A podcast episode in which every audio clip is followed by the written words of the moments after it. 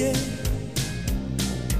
Cuando se revelen los recuerdos y me pongan contra la pared, resistiré erguido frente a todo, me volveré de hierro para endurecer la piel. Y aunque los vientos de la vida soplen fuerte, soy como el junco que se dobla, Claro, buenos días. Desde Realidades, no de Ana Rosa. Pero en fin, vamos a hacerle la competencia. Ah, en fin, vamos a ver si hay alguien que tenemos una sesión de hoy. A todo esto, hoy no hace mucha calor. Estamos en un tiempo perfecto, ¿no? Supongo. ¿Eh? Entonces tenemos aquí algunos temas que nos interesan a todos, sobre todo porque son de hoy, y quiero presentaros a una nueva persona. Señor Malón,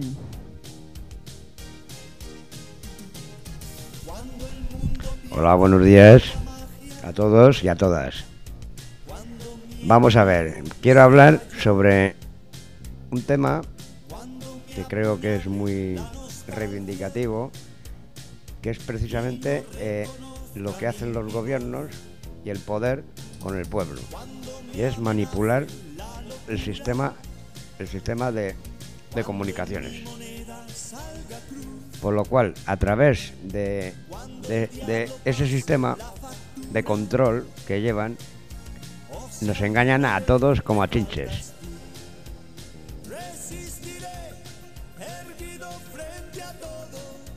Y, y- y lo cual quiere decir que como el poder corrompe, está muy claro, se utiliza a lo- ver, ¿de, los de- qué vamos a hablar? ¿De qué tema? ¿Qué es lo que, que te urge? a mí lo que me urge es que no me engañen y me timen. Más, más. Más, más. Pues más es que a través de los medios de comunicación nos engañan. Entonces, pues claro, televisión, manipulación.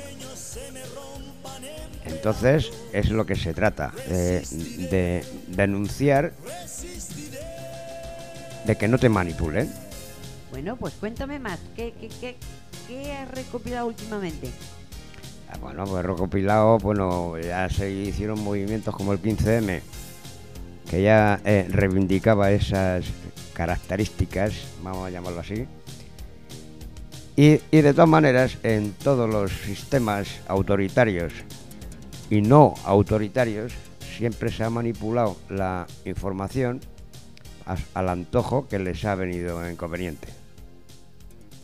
Muy bien. ¿Algún, ¿Alguna objeción más? ¿Tenemos algún problema más que a ti te gustaría denominarlo hoy o, de, o denunciarlo hoy? Pues denunciarlo, pues ya está, abuso de poder, manipulación, completamente. Bueno, pues vamos a poner un poquito de música para luego tener que darle entrada a nuestro siguiente personaje. Ah, tenemos entendido que hay una, cuestión era pero una ¿por qué flor del están mar, yo mirando ahí? por fin tras un velero. El noticiero Esta noche no pasó, se ha hundido otro petrolero. Otra batalla perdida. el señor Valerio. Tiene ¿Qué puedo una noticia para nosotros. están hundiendo en el Sí. Les cielo? voy a dar la palabra. Nada ¿de al acuerdo? llegar esta madrugada, bloques de acero se estrellaron en mi cara. Todo quedó tan oscuro que no hay ni quien te encuentre. Eh, bem, lo scandalo in Africa del Sud, después de la puesta en venta mm, por una noche en la celda de Nelson Mandela. Y vamos ahora, sí, según la organización de, de origen, de-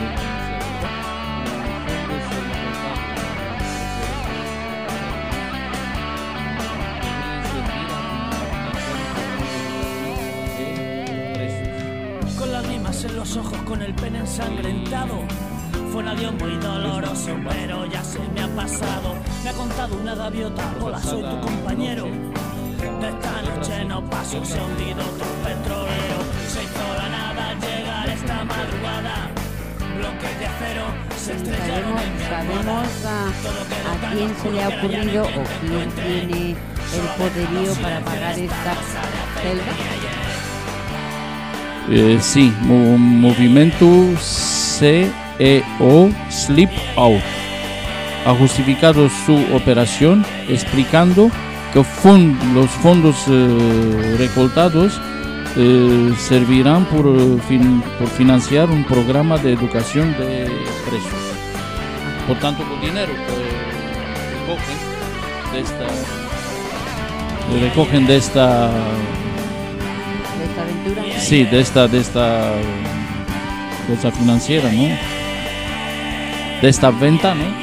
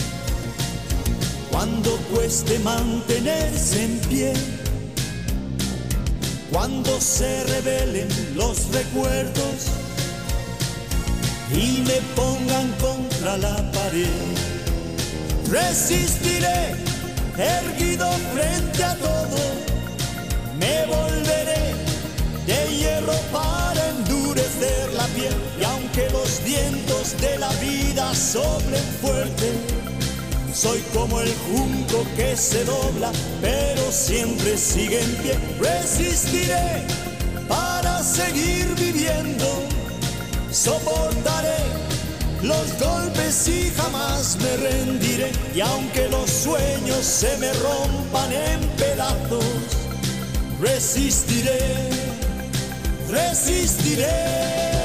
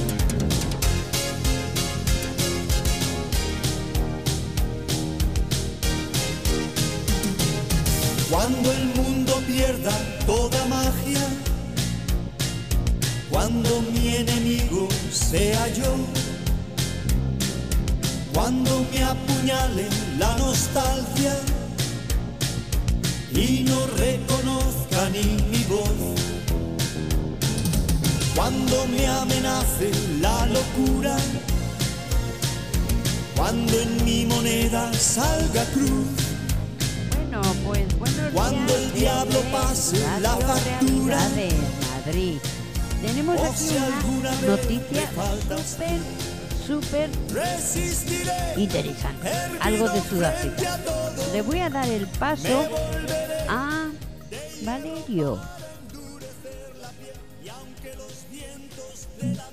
Buenos días. Eh, me llamo Valerio y voy, soy, voy a presentar una noticia que a mí me ha chocado un poco. Y no solo a mí, un escándalo que viene de África del Sur.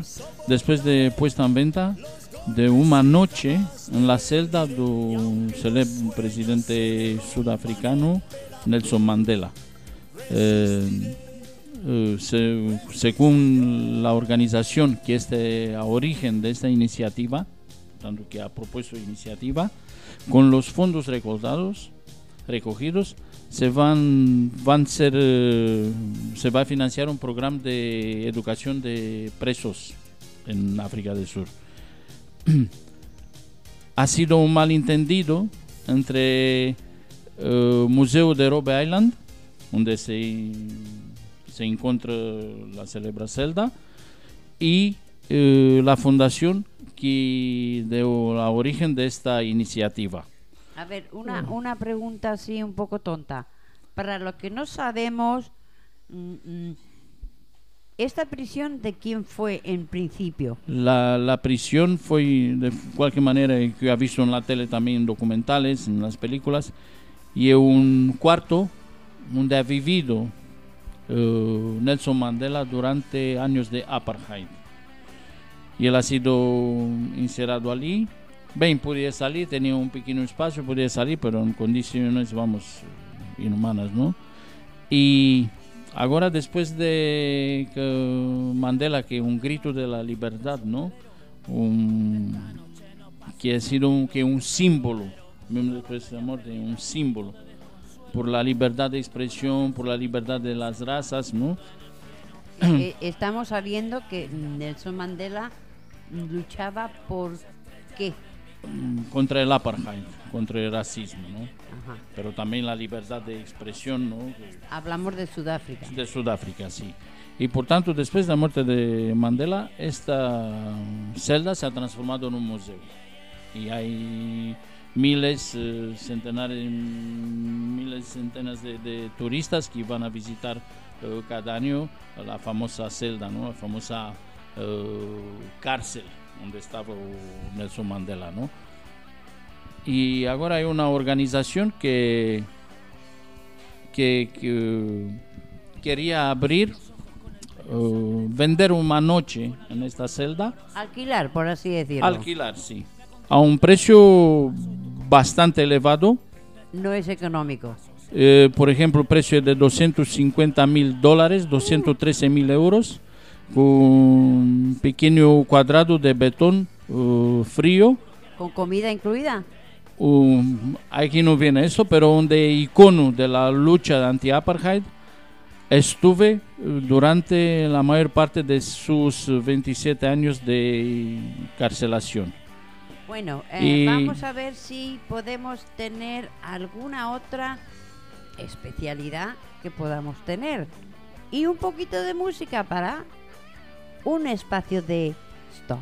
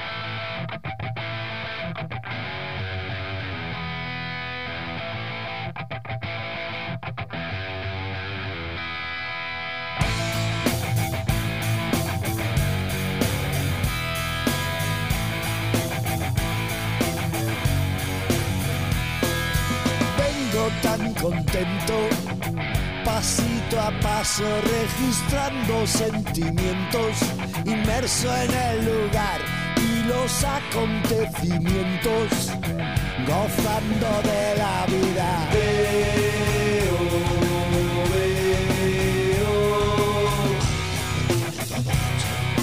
mamoneo.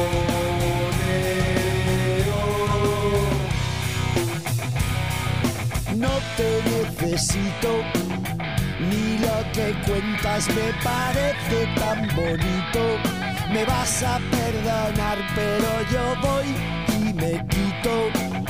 No haremos buenas migas. Voy al epicentro, si hubiera algo que ver, me lo veo desde dentro. ¿Qué me vas a contar? Ni te sigo ni lo intento. Perdona que te diga. Veo.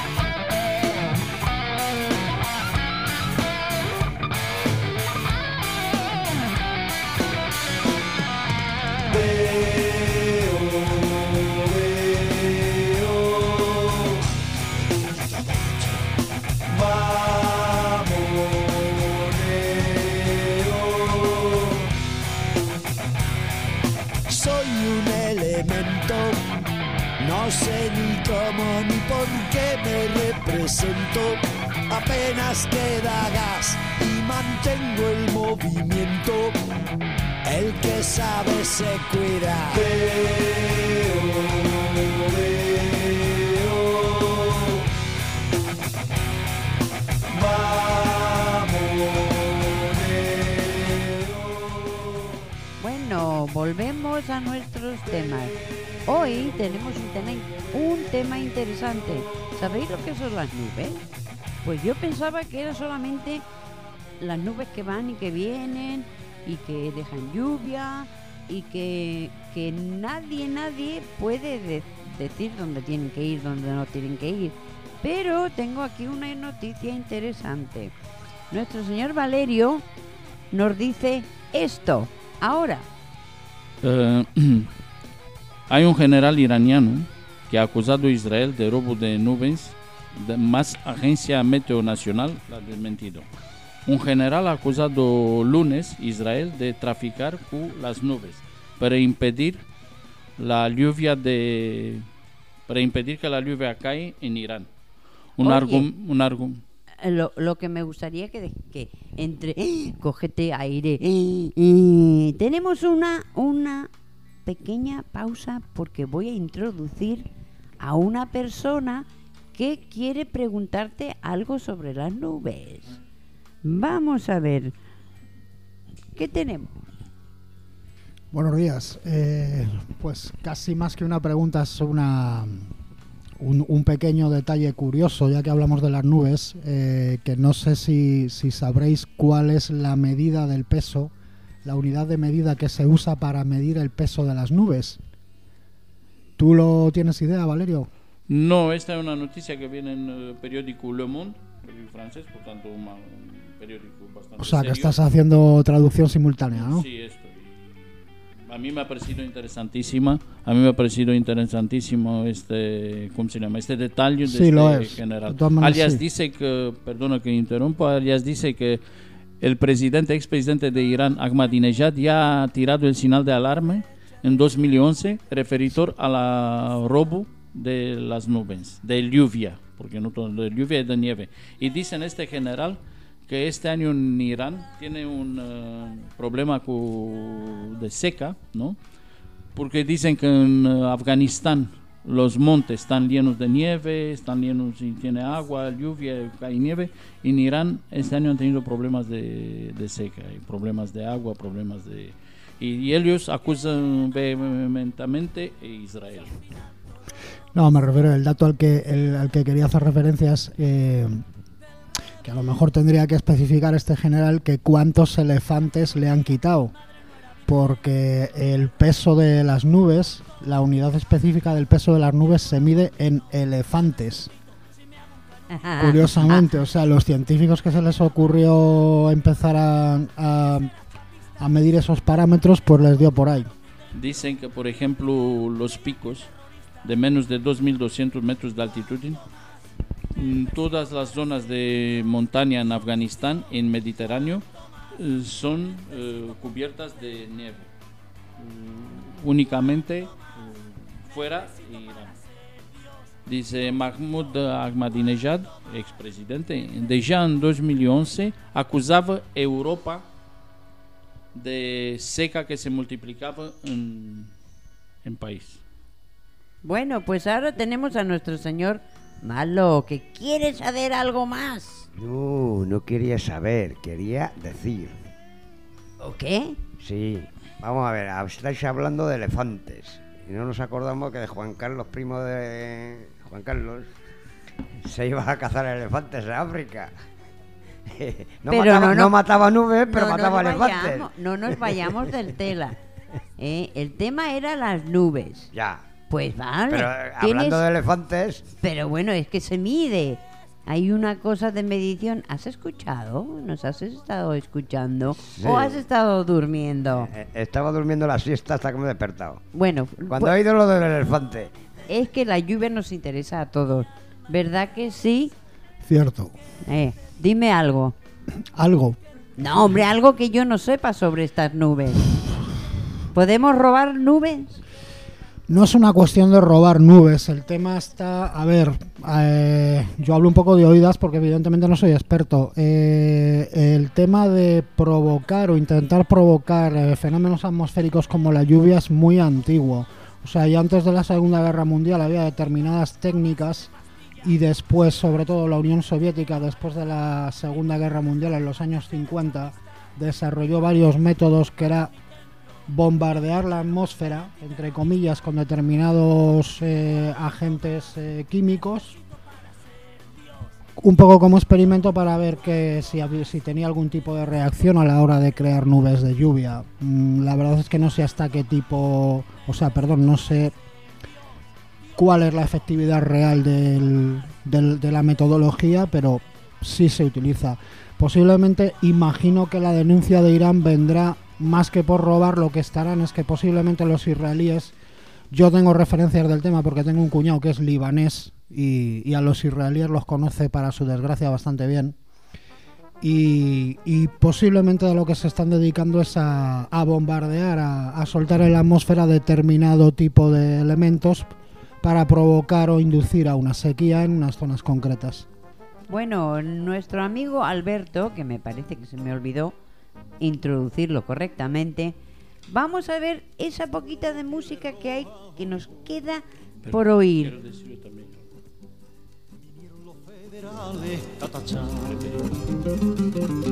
Y en mitad que el psiquitra que se lió, toro sentado decía, cuchi la caballería y de teniente Glenford.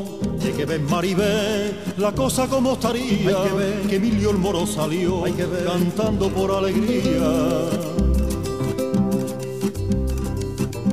Alegría, alegría la traigo a puerta, viene de y qué calor. Alegría Alegría tiene la hambre de Andalucía, frigoríficos volando la reconversión naval. Guardia no tiene pelota que pa' pelota Puerto Real.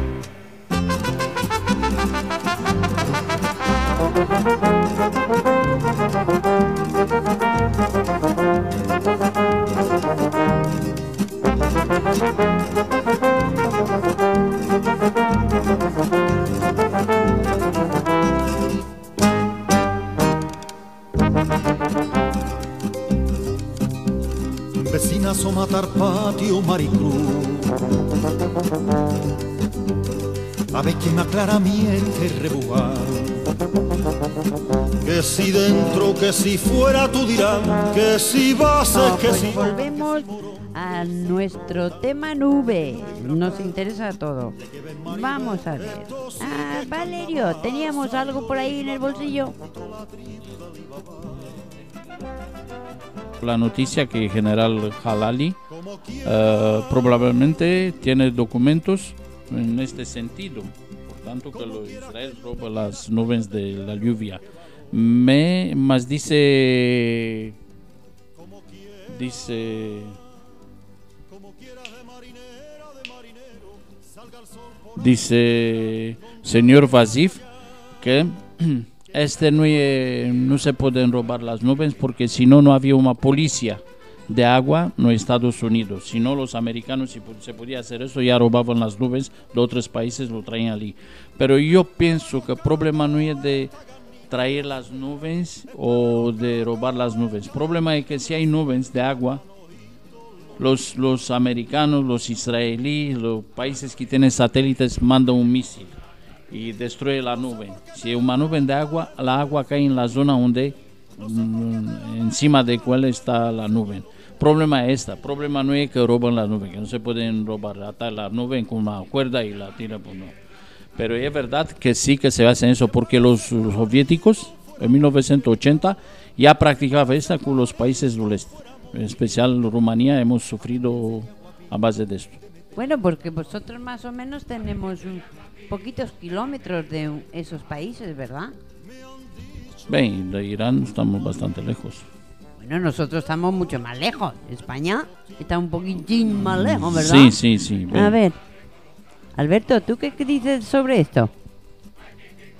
Lo que os comentaba antes, que hasta donde yo sé no, no es un fenómeno nuevo, es, es, es un método que ya se probó y hasta qué punto se está utilizando asiduamente, pues eso habría que preguntárselo al Mossad en este caso, por ejemplo, o al resto de, de estados mayores o de agencias de inteligencia y contrainteligencia de cada cual. O sea, que, que el, el- el personaje de a pie, lo que yo llamo el Joe de cada día, no tiene ni idea de dónde viene la lluvia, porque si nos la roba uno o nos la roba otro, al final decimos, coña, ¿y nuestras cosechas qué pasa? Efectivamente, bueno, se supone que aquí, mm, como estamos en un bloque determinado, vamos, esto es mi opinión, no creo que haya ninguna otra potencia que esté interesada en hacernos la puñeta con la lluvia, pero vete a saber. A ver, tenemos aquí a nuestro señor Malón. ¿Qué pensamos por ahí de nuestra lluvia? ¿Que nos la roban? Eh, yo creo que no es que nos la roban, nos la sirlan. ¿Eso qué es? Pues es lo mismo que robar, pero a, a más escala. Bueno, dime algo más. ¿Qué te parece a ti de que mm, eh, los, pa- los países iraníes les guste más el agua? Bueno, eh, suponiendo, o por lo menos parece ser, que en esos países, pues da la casualidad que es más sequía. ¿Más sequía? ¿Y qué pasa? ¿Que en Toledo no hay sequía? Eh, depende, ¿eh? porque el, agua- eh, el- el agua de pozo sabe muy rara. ¿Y en Cáceres no hay sequía? También, el- también Porque yo- yo sé en- que- En, Cá- en Cáceres el agua está, está más asequible. Ah, ah, Pero ah. lo que es en, la parte que me has dicho antes, más bien porque la he probado yo, Y- el de pozo, vaya. Sí, vaya. pues, pues entonces bébete la de Almería. No, hay, hay agua directa, pero hay que, hay que comprar la botella. O de Barcelona. Bona. alias con agua de Barcelona, la cocina no se puede no se puede beber. Y eh, ya está anunciado oficialmente que no se puede beber. La gente compra agua de los supermercados. Alias yo preparaba comida incluido con agua comprada de los supermercados. Ya. No utilizaba Ahora- ni para cocinar. Ahora vamos a ver, tenemos una persona que acaba de entrar por esta puerta. Abdul, ¿tú qué piensas sobre este agua? Me parece que está muy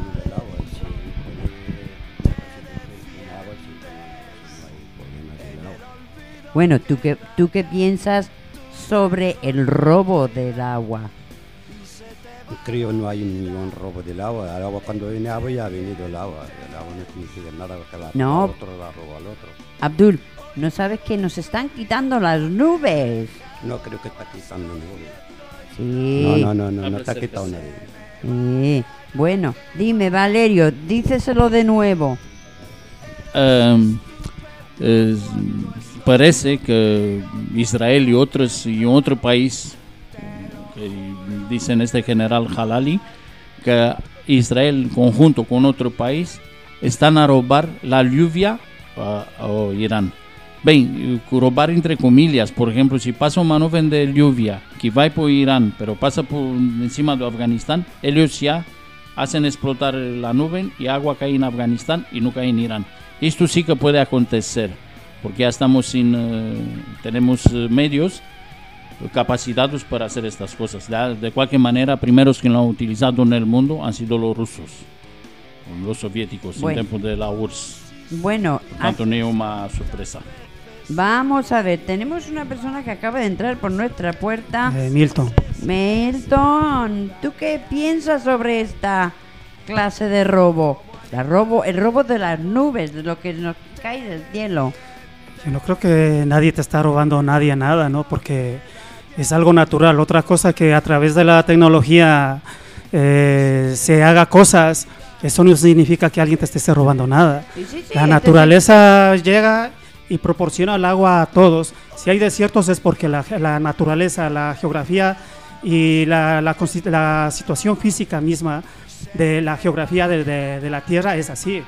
En partes es, eh, es verde, en otras partes es seco. Entonces no hay por qué estarse diciendo que nadie le está quitando nada nada. Pero, a nadie a eh, nada. pero tú no has escuchado la noticia que acaban de dar el señor Valerio de que un general está robando las nubes nubes que contienen que- agua, contienen agua, y entonces si este es general va y te quita las nubes de Perú, no un general iraniano que acuse a Israel de, de, eh, robar la, la lluvia o Irán. Y acusa al Estado de Israel, dice, conjunto con otro Estado que él no sabe decir qué, porque todos los estados de zona tienen eh, nieve abajo de 2.200 metros y Irán sufre una seca de varios años y bastante, bastante fuerte. Eso- esos territorios han estado secos ya cientos de años y no es de ahora. Entonces es algo que, como les he dicho de antes, eh, es la tecnología y que ahora mismo como eso está en auge y es innovación todo, todo el tiempo, entonces si la gente se está aprovechando de eso, pues eso es ya otra cosa, es otro tema. Claro. Pero decir que te están robando, no te están robando nada. Que está habiendo cambios en la naturaleza, eso sí, seguro. Sí, pero por pero- culpa de nosotros mismos, que no cuidamos, no sabemos cómo utilizar los recursos que tenemos y hacemos lo que nos da la gana. Eso es otro, otro tema que nosotros debemos cuidar. Claro, pero aquí lo que se trata es de un acontecimiento que parece ser que somos niños, porque el, el, la- el sistema de la lluvia, de las nubes, va rotativo en la Tierra, eso lo sabemos todos, ¿verdad? Pero si algunos se aprovechan, Alberto, ¿tú qué crees? ¿Deberíamos de parar ese... ¿Eso es una insolencia, una insolencia o algo así? Injerencia. Mm, No, eso evidentemente lo que es es una manera de guerra sucia.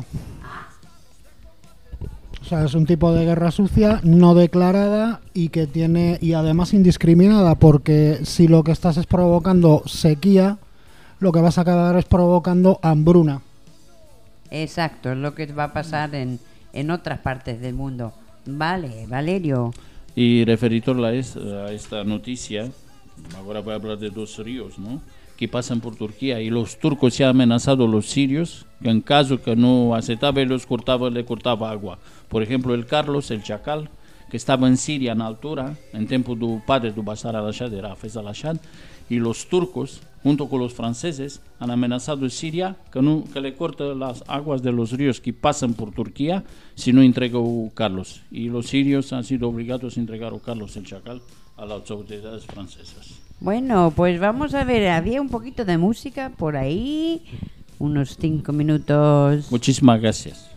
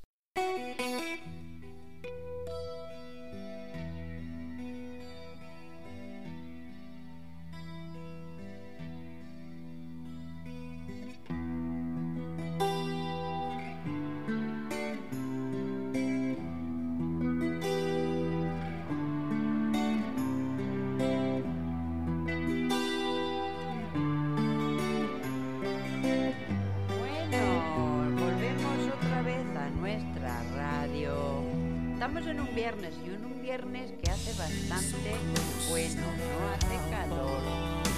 Este viernes tengo aquí a una persona que yo personalmente y la verdad, la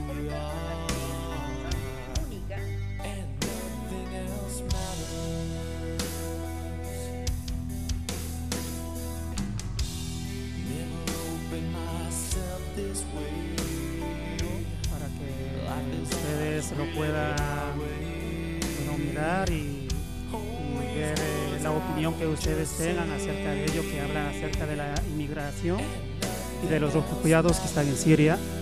Y que, bueno, que, bueno yo lo veo como una comparación que, que hace José Mujica, que fue expresidente de Uruguay, y que hace una valoración sobre los refugiados que están en Siria desde hace un tiempo atrás y hasta la actualidad, con lo que fue hace mucho tiempo en, Europa y bueno, en parte también en España, que mucha gente fue para, para América en los años 30, que cuando aquí había la crisis y nadie no tenía trabajo y, y bueno, comían lo que podían y mucha gente fue a América, barcos enteros, y se les fue recibidos con toda propiedad para, para que tengan donde estar, puedan progresar y puedan salir adelante. Hoy en día la- las cosas se han revertido. Hemos venido de América, hemos venido de África y las cosas no son tan parecidas. No, somos, no son la gente bien recibida como se debería ser. Entonces tenemos una comparación. Bueno, yo lo veo así, entonces ustedes eh, sabrán ver eh, su apreciación y decir, bueno, es algo que nos sucede actualmente y desde hace tiempo atrás que como que la historia se repite otra vez. Bueno, entonces vamos a ver si podemos ver ese vídeo. ¿Eh? Uno y ya. Sorpresas nos trae la historia. No podemos entender las enormes dificultades sociales y políticas por las que atraviesa Europa, dando el espectáculo de colaborar en los hechos con que desaparezcan en el Mediterráneo miles y miles de tentativas de inmigrantes. Da dolor, porque en última instancia no puede entenderse la historia de la humanidad si no se tiene en cuenta la influencia que han tenido para bien y para mal los fenómenos inmigratorios. Sin remontarnos muy lejos, el México pobre de 1939 recibió en un año casi un millón de migrantes de la República Española. No hay país latinoamericano que no haya recibido miles de inmigrantes, particularmente europeos. Los que somos del Río de la Plata, decenas, barcos llenos, atestados de gringos pobres, como decíamos, de pobres inmigrantes que bien hicieron a construir nuestra cultura, nuestro idioma, nu- nuestro porvenir material. En mi pequeño país hubo años que llegaron 40.000. En la República Argentina más de 200.000 en ciertos años. ¿Cómo entender que esta Europa moderna y rica tenga fenomenales resistencias para poder integrar gente que dispara de la penuria, de la guerra siria, de lo que pasa en África? Y Europa que tiene además tácitamente una deuda colosal por las cuentas que abrió y nunca fueron pagas del colonialismo europeo en África, de la expansión británica con su imperio por el mundo. En fin, sobran elementos alucinantes que hacen pensar que cuando las sociedades están más ricas, con la riqueza se multiplica el egoísmo, que con el aumento de la riqueza hay paulatinamente una pérdida de valores. ¿Será posible semejante contradicción? Es para pensarlo, por lo menos.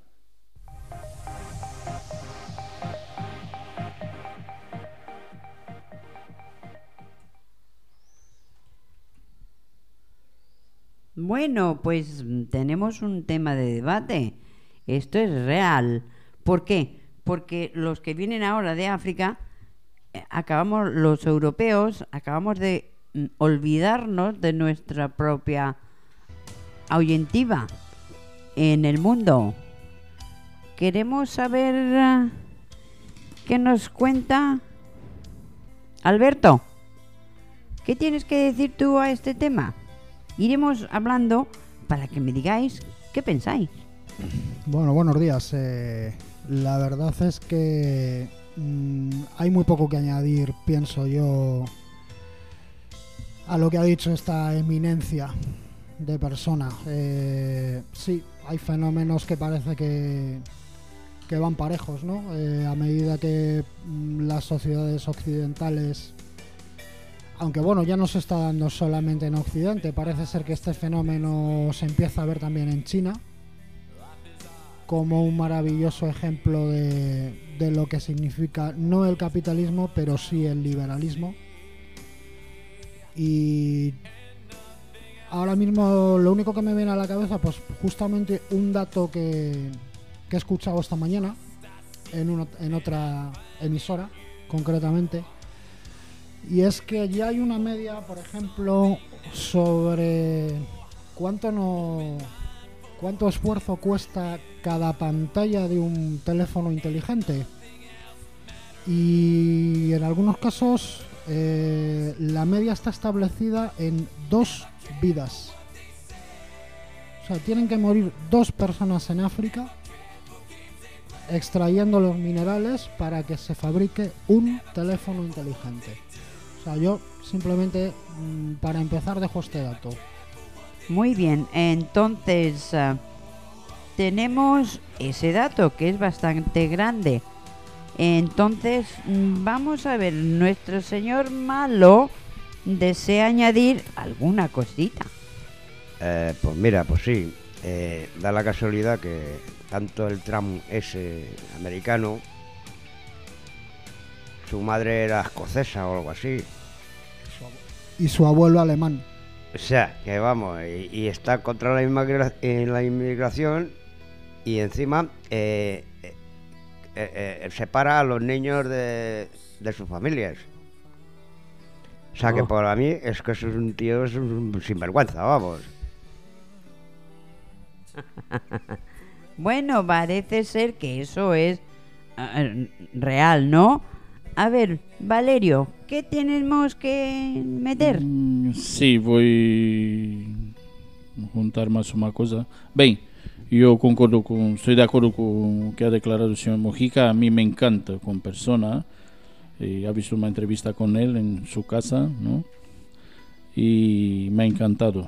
Mas quero dizer que, por exemplo, Francia referitor a um milhão de mm, europeus no México em 1930, não? Referitor a Europa, son 5 millones de árabes en Francia, atención, eh, son, son 40 mil, son 5 millones. Son casi 2 o 3 millones de turcos en Alemania, atención.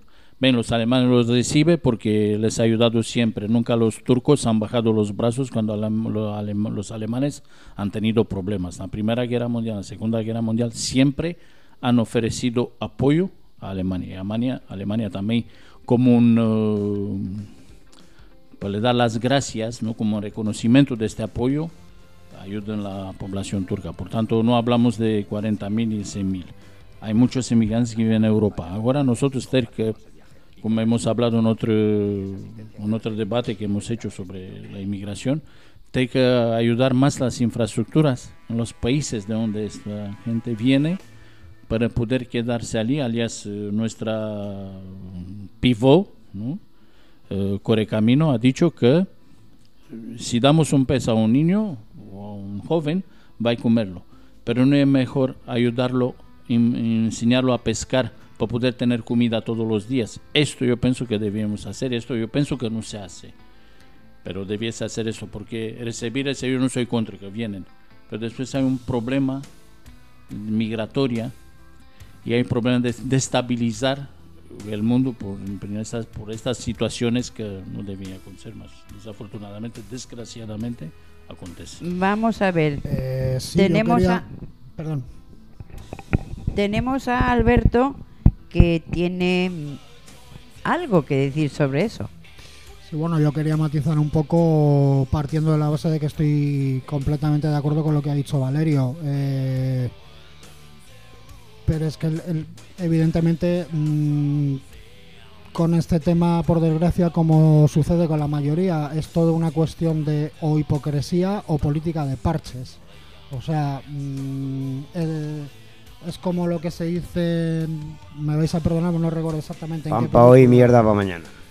Sí, bueno, dicho así, pero más o menos es lo mismo, ¿no? Pero parece ser que muchas veces la política es primero te disparo y luego te, te regalo las tiritas, que es una, una filosofía, por ejemplo, muy americana. Eh, y aquí estamos en las mismas, o sea, lo que me parece, a mí personalmente me parece una ridiculez, es que en países donde ya tenemos unos determinados problemas en cuanto al mercado de trabajo, en cuanto a una, una problemática muy grave de que, por ejemplo, el- en, en España el paro juvenil es altísimo, la precariedad laboral está marcadísima. Se crea un conflicto realmente moral. ¿Por qué? Porque no, mm, a ver, eh, es injustificable eh, no prestar ayuda humanitaria o dejar morir a la gente en el mar como parece ser que por desgracia estamos empezando a hacer. Vamos, no estamos empezando, eh, se lleva haciendo de tapadillo años, porque el número de muertos es incalculable. Pero evidentemente mm, seguimos en las mismas, eh, no hacemos nada con acoger y acoger y acoger cuando realmente lo que no hacemos es resolver el problema de base, que es el, conseguir que esos pueblos sean autosuficientes. Entonces tenemos un, un- un- conflicto, ¿no? Pero parece ser que este conflicto ya lo hemos tenido en la historia. Esto, se- esto es una especie de repetición, porque como el señor Minton nos va a contar, también ha pasado antes.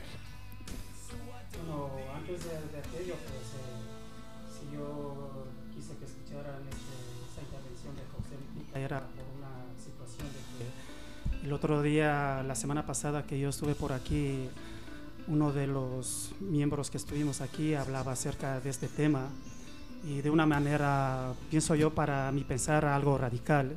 Bueno, hoy no está aquí, entonces yo quise que escuche esto porque nosotros, los que hemos venido de fuera, no les hemos venido a quitar nada. Y hay mucha gente que es, verdad que está en el paro. Hay gente que, que vive en la calle, pero vive en la calle porque no quieren hacer nada. Hay cosas que hacer, hay asociaciones a dónde ir para pedir ayuda, para hacer cosas, pero no les da la gana de hacer. Yo viví en la calle mucho tiempo y pude salir adelante gracias a la ayuda que yo pedí, porque, porque, aquí, porque quise algo mejor para mí y lo estoy haciendo ahora. Por eso es que yo quise que escucharan este video. A ver, Milton, mm, ¿de dónde es usted más o menos? Eh, soy de Ecuador. Ecuador. Entonces, como mm, una persona que viene de Sudamérica, eh, expongo que ahora ah, tiene el mismo problema, ¿no? Porque antiguamente fueron los que fueron a Sudamérica, muchos españoles, que se les abrió las puertas, ¿no? Y sin embargo estamos dejando que la gente se muera en el mar hoy los que vienen de África. En fin, que estamos haciendo un- una cuerda con pestañas del mismo pasado, ¿no es así? Bueno, yo lo que veo es que como aquí, eh, aquí le- el- Alberto decía hace un momento que, que en África, pues eh, la- para construir un móvil se, se necesitan que do- de dos personas y, y aparte de ello que tienen que morir. Eh, yo creo que ahora mismo con el bienestar que existe en Europa, eh, la sociedad, eh, la que estés interesada, debería poner más empeño en, en ver eh, alternativas, ya sea bien en las fronteras de Europa o bien en los pueblos, para que puedan ah, hacer, eh, no sé, crear más, eh, más escuelas, más, ir gente, más voluntarios para que puedan, puedan desarrollar eh, e implementar eh, estructuras para que esa gente pueda desarrollar. Pero y, pa- no- y para eso necesitamos gente voluntaria Ajá. que sea decidi- de- decidida para hacer estas cosas. Bueno, me parece que siempre hay personas que se dedican a eso. Pero yo creo también, como le, me, me señalizó Valerio, en vez de enseñar a darles una comida, tendríamos que cada uno mm, tuviera más alternativas en sus propios países, con ayuda exterior. Pero necesitamos, ¿sabe que Necesitamos gente que se preparen aquí para hacer ese trabajo. Hay gente que lo hacen voluntariamente, pero no existe, al menos creo yo, no he visto todavía, o, o debe, si existe, no lo sé, organizaciones que se dediquen a, a desarrollar, a que personas se preparen para hacer específicamente este trabajo. Yo conozco de gente que lo hacen por su, por su, por su propia, por su propia gana, por su propia, por su propio gusto, porque tienen el sentido de solidaridad para hacer esto. Pero no he visto de el empeño de, de- de la comunidad, decir, bueno, va- va- vamos a hacer esto, tú una cosa, tú otra cosa, y lo, y lo hacemos. Pero no existe eso ahora, o no hay la- el interés por seguir con esto. Bueno, vamos a ver. Tenemos aquí una expectación. Valerio, ¿qué nos querías decir? Eh, referitor a que ha dicho, referitor a que ha dicho Milton, que ha dicho nuestro amigo también, Alberto, y yo que decir que, por ejemplo, y no hablo por nada, los números están ahí, si quiere vaya a prensa francesa y lo ve Milton, por ejemplo, yo estaba emigrado en Bélgica, eh, antes que recibí algo, yo no soy contra esto, atención, que recibí los documentos, los zairenses, los de República de Congo, recibían documentos con nacionalidad o podían residir en Bélgica. ¿Por qué? Porque Congo y Zaire han sido colonias belgas. Todas las ex colonias francesas van a Francia y son bien recibidos o son tratados muy bien. Yo no soy contra esto, pero todos los, por ejemplo, los ingleses, Pakistán, Afganistán, indianos van, van en Inglaterra y son bien recibidos. Antes que un rumano recibe documentos ingleses, lo recibe un pakistaní. ¿Por qué? Porque 200 años les ha dominado, les, les ha eh, tirado toda la riqueza y es un deber moral de esos países. Como aquí en España, vienen de Ecuador, vienen de México, vienen de todo, son bien acogidos, ¿no? Yo conozco rumanos que eran ilegales, yo era ilegal, perdone que le digo, pero me escondí como un judío durante la Segunda Guerra Mundial. Y no he hecho nada malo, mira, si me apañaba policía a mí una rosca, un control de documentos, a mí nunca me han hecho nada. Porque nunca me he ido contra ellos, no he presentado mis documentos, pero es ilegal, ¿y qué voy a hacer ahora? La situación esta, no puedo hacer nada, no se hacen documentos. Y me dejaban tranquilo, porque era una persona tranquila, nunca, nunca es, mm, conflictiva, nunca era contra Estado o Estado de Derecho o Estado de impuesto por las, las leyes, ¿no? Pero que sí que no, yo me escondía como judío, había gente que venía y podía hacer presión los brasileños en Portugal. Hubo un periodo, un problema con los emigrantes brasileños en Portugal. Yo sé de qué hablo porque vivo en Portugal 15 años y todos los días noticiario era así. Y decía un embajador brasileño, brasileño en Portugal, decía así, ¿por qué todo portugués que va a Brasil y tiene un hijo y luego ciudadano brasileño? Y todo brasileño que viene en Portugal y tiene hijo, nunca es ciudadano portugués. ¿Por qué esta cosa? ¿Por qué no podemos, bem, visto, um, teniendo en consideración territorio do Brasil, tu territorio de Portugal, bem, si Portugal recibe de todas las colonias que ha tenido, vamos cierta. Valerio, Era como un barco lleno de inmigrantes. Valerio, escucha. Mm, tenemos otro comentario Sí. de Alberto. Lo vamos a escuchar. Sí, sí, por supuesto. No, yo quería añadir un poco en, en línea con lo que había comentado el compañero Milton. Que sí, eh, yo hago la reflexión de que volvemos eh, al mismo punto. O sea, mm, la labor del voluntariado es evidentemente es innegable y por desgracia, eh, digo por desgracia, voy a matizar por qué digo por desgracia. Porque has, el voluntariado parece ser que es una maravillosa excusa para los estados eh, para dejar de invertir en, cooperación al desarrollo, en programas de desarrollo, de educación, etcétera, etcétera. Es lo mismo, no hay que irse muy lejos. eh, mismamente aquí en España, pues eh, la mayoría de las asociaciones que, que están metidas en, que están desarrollando su trabajo en el contexto social realmente son digamos que son de origen eh, voluntario o, o incluso están desarrollando su actividad a base de voluntariado. Una parcela que debería ser eh, ocupada y tramitada por el Estado, que para eso lo cobra. Es mi Son opinión. no gubernamentales. Eh, ahí tenemos una cosita. Nosotros te- conocemos una asociación llamada Realidades, que precisamente hace que sea posible que muchas gentes que han pasado por la calle, que ahora van subiendo de posición, no digamos categoría. Claro, que todo tiene su tiempo. No es lo mismo el tiempo en que vivimos, mil, 1018 o 2020, 1018, que en la antigüedad, en el 600 o en el 1600, cuando los españoles fueron a Sudamérica o los indios vinieron para un lado y para otro. Significa que en aquella época no había ni papeles.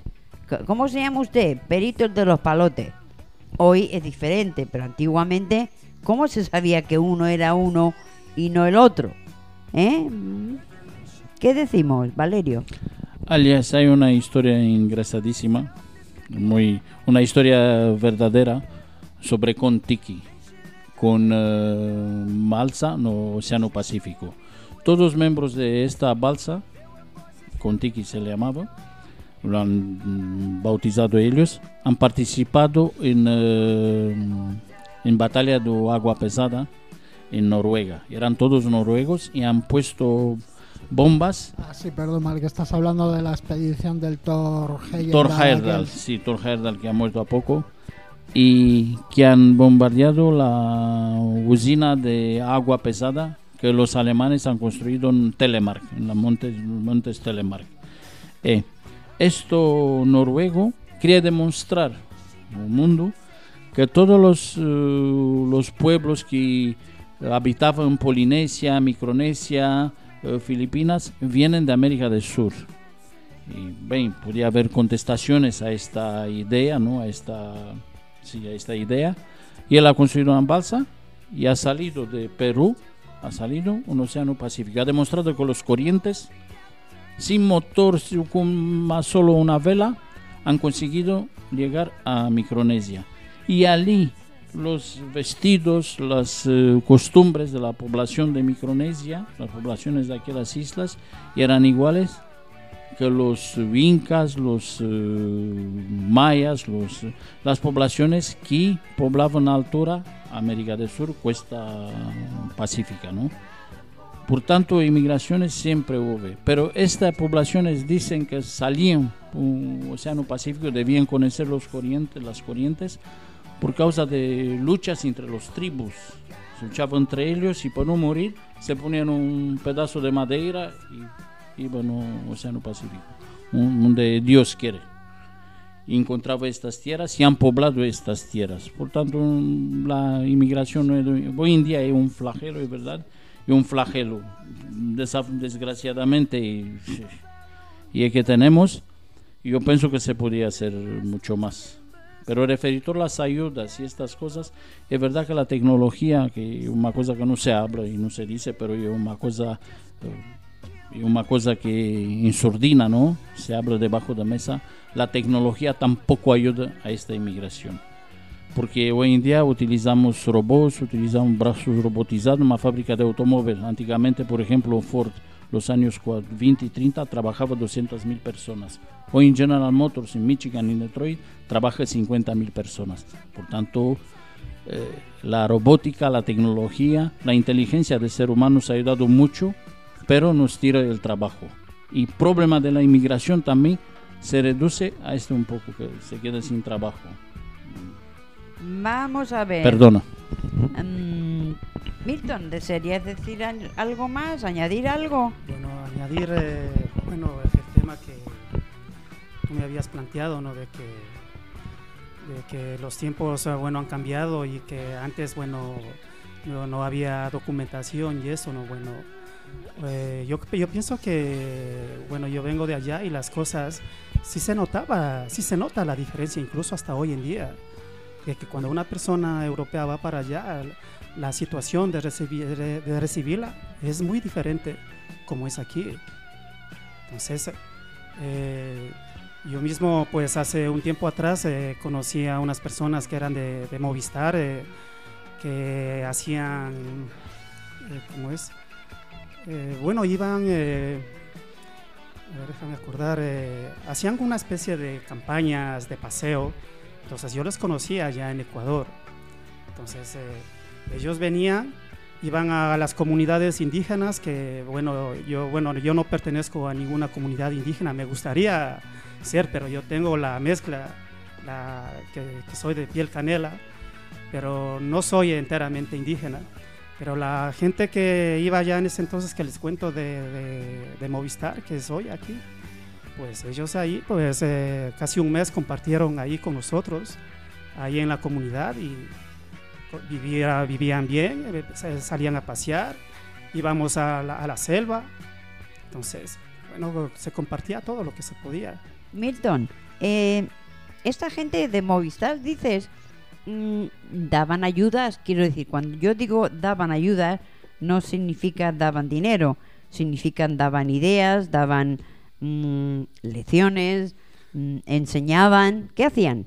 No, eh, enseñar no, era un grupo que eh, salían, era- es por descansar. Eso es lo que hacía. O sea, ellos venían era por conocer, por pasear, entonces eh, los que los que nos decían era simplemente era, por ejemplo, hoy es es verano, pues de vacaciones. Entonces ellos iban a, a esa situación ahí. Vale, vale, vale. Bueno, pues a ver esa música que hemos dejado atrás, que había una música preciosa.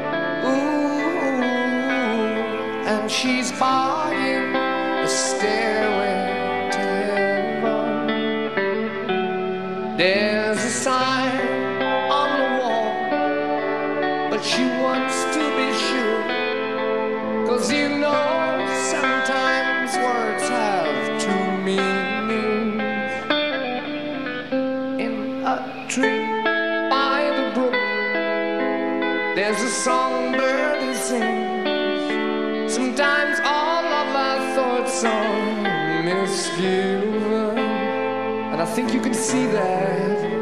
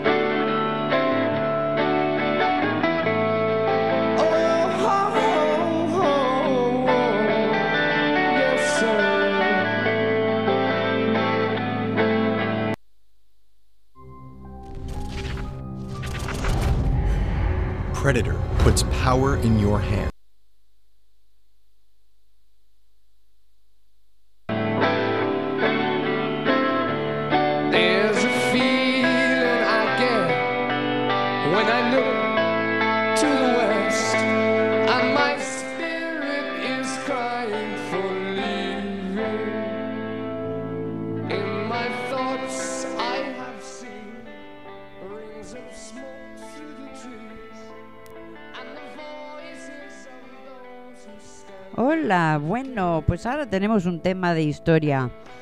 Mm, a mí me gusta la historia, yo no sé a los demás, pero historia inglesa. ¿De dónde vienen los ingleses? Un montón de ellos, ¿no? Se supone que la realeza viene de Charlestown. Bueno, Alfred the Great, la casa de los sajones. No se reconoció a un rey primero en Inglaterra hasta William the Conqueror. En 1066, una guerra muy famosa, y este señor tuvo unos hijos y evidentemente se casaron con primos, hermanos, todos, entre ellos. De esto, la señora Matilde tuvo uno de sus hijos y ahí vienen los Plantagenets, que es a lo que me voy a dirigir hoy. Estos señores gobernaron Inglaterra durante 300 años, casi nada. ¿Pero por qué? Entre guerras, manipulando a los pobres, ¿eh?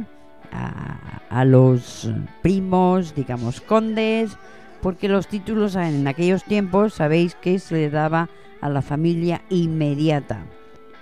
No se le daba a uno cualquiera, ¿no? El que era conde era porque era primo o era hermano. Hermano significa que aunque era él era el rey y tenía hermanos, estos hermanos tenían que tener algún título para recoger su dinerito, ¿no? Evidentemente. Mm, ¿Sabéis lo que es la Carta Magna? ¿Y qué, ¿Y qué es lo que significa? ¿Qué significa? Mm, eh, sí. 800 años. Exacto. Carta Magna Libertatum se llama. Sí, Ah, el- a mi entender, sería un poco como el, el borrador de la Constitución. Bueno, la Carta Magna lo que hacía es que mediaba el poder que tenía el rey, porque antiguamente el rey era el señor de la casa. Pero claro, los condes, los duques dijeron, bueno, bueno, bueno, bueno, aquí el poder no se lo puedes tener tú solo.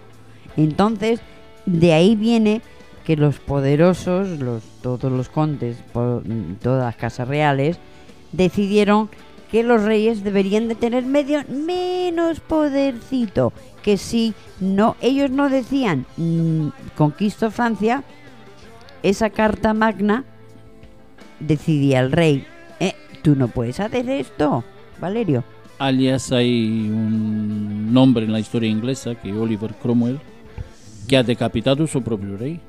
Sí, sí, sí. ha sí. pedido un parlamento y el parlamento ha decidido que el rey Francis que primero yo pienso que es el nombre del rey Carlos II. o Carlos II mira me ha ayudado mi amigo Alberto que es un- muy mi amigo y ha sido decapitado sí sí sí, sí. Por Sí, pero- supuesto. Mm, Aquí tenemos la para- ot- otra de las paradojas de la historia, ¿no? Cuando, cuando Oliver Cromwell eh, decreta la República, es basándose en que el rey Carlos es un absolutista, que se está saltando la Carta Magna, etcétera, etcétera. Y Cromwell eh, le decapita, eh, instaura una república que es de todo menos democrática, porque su forma de gobierno es tiránica y además eh, teosófica, porque pertenece a lo que son los, los autollamados puritanos del catolicismo y bueno, ya lo que nos faltaba. Entonces, mira, la historia trae un, sus consecuencias, ¿verdad? Aquí se pierde la cabeza Tokiji.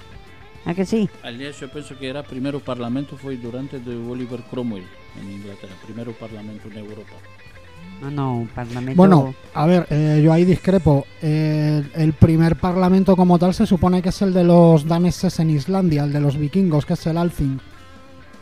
bien esto digamos que en un país vamos que A ver, como, eh, o sea, sí, como, como digamos algo ya más legislado, que tiene también un compendio de leyes, etcétera, etcétera, sí, efectivamente, en eso sí tienes razón. O sea, de una manera, digamos, más moderna, sí sería realmente la- el Parlamento británico sería A el más me antiguo. refiero, porque hay- la historia nos ha enseñado que, y ellos dicen, nuestro profesor de historia en Rumania me ha dicho que fue el primero parlamento europeo donde tenía Mm. una, una palabra a decir ellos también. Bueno, pues esa era nuestra historia de hoy. A ver esa música por ahí que teníamos guardadita. Muy cortita historia.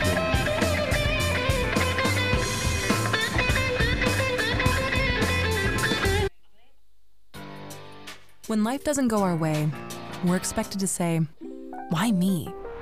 But really,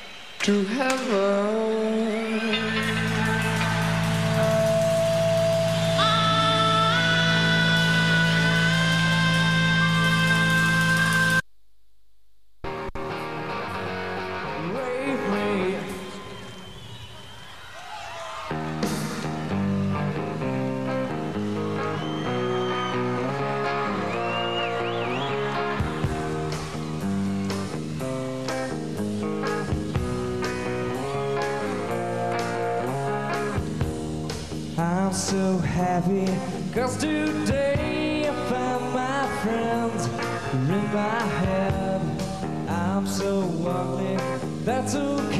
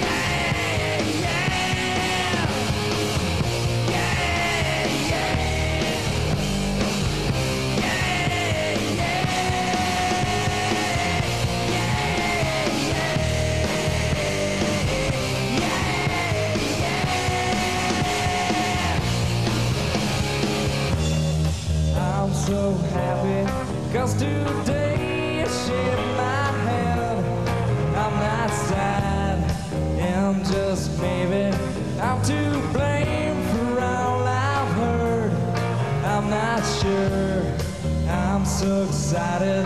I can't wait to meet you there. I don't care. I'm so horny. That's okay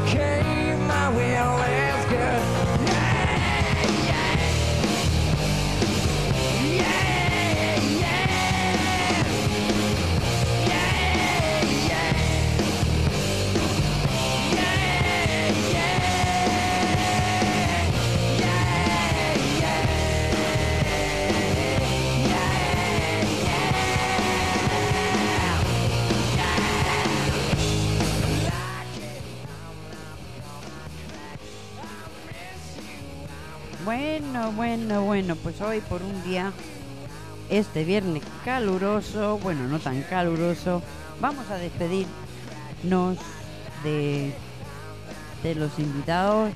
Milton, ¿qué decides para esta última palabra de hoy?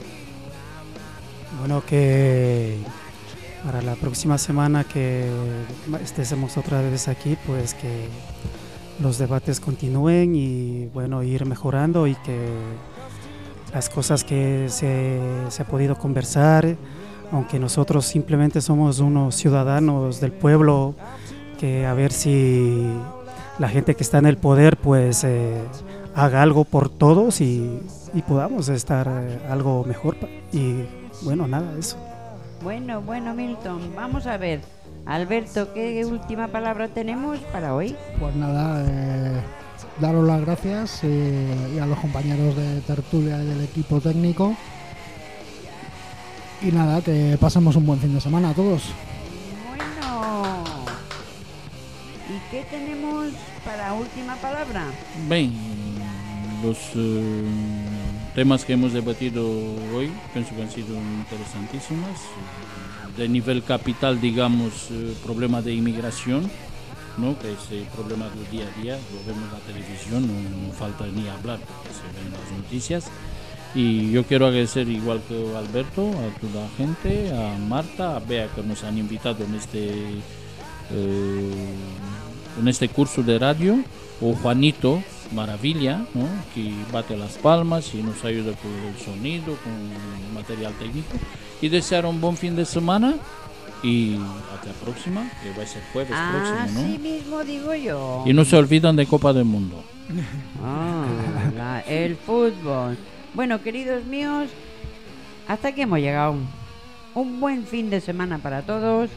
Chao, chao. Muchísimas gracias.